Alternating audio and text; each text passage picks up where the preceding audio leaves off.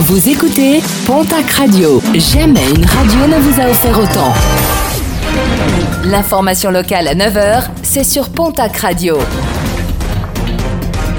Bonjour Jean-Marc Courage Sénac. Bonjour à toutes et à tous. Autopsie prévue ce lundi à Toulouse, celle du corps retrouvé vendredi sur la berge de la Baïse en bas du boulodrome à Condron. La piste criminelle est privilégiée. L'homme aurait été touché au menton et en dessous du cœur par une arme blanche, une victime qui doit encore être identifiée. 300 à Tarbes, environ 150 à Pau, une centaine à Dax. Faible mobilisation des Gilets jaunes samedi dans la région pour l'acte 21 de leur mouvement. Et malgré cette mobilisation en Berne, ce noyau dur ne souhaite pas baisser les bras et en appelle à de nouveaux rassemblements.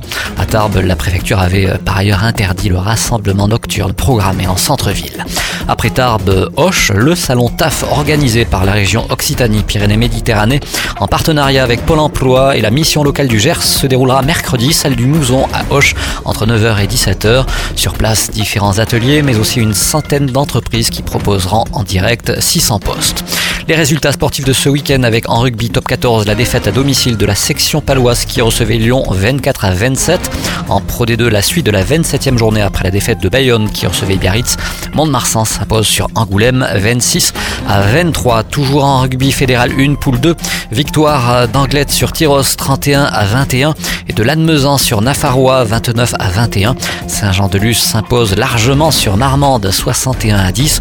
Oloron bat Valence d'Agen 35 à 17. Dans le derby Bigourdan, c'est Tarbes qui l'emporte à Bagnères 18 à 19. En basket, cette fois-ci, Jeep Elite, victoire de l'élan Béarnais qui recevait samedi soir Gravelines Dunkerque. Score final 82 à 73.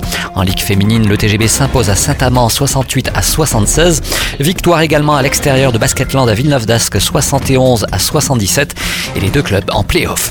En football, championnat national, Pau FC ramène match nul et un score vierge de Drancy. En National 2, match nul de Mont-de-Marsan à Romorantin, un but partout. En National 3, match nul et score vierge pour Tarbes qui recevait Canet en Roussillon.